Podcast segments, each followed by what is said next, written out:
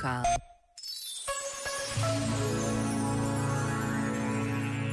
A natureza, escreveu Maria José Pereira, é um bem coletivo, património de todos e ao cuidado de todos.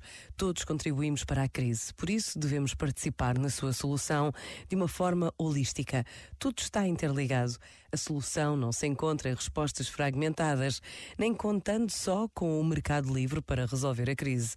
Temos que ir além das soluções tecnológicas, regulamentação e do apoio financeiro para acelerar o processo de descarbonização e para criar uma sociedade onde as pessoas possam viver em harmonia com a natureza e entre si, respeitando a dignidade de cada um.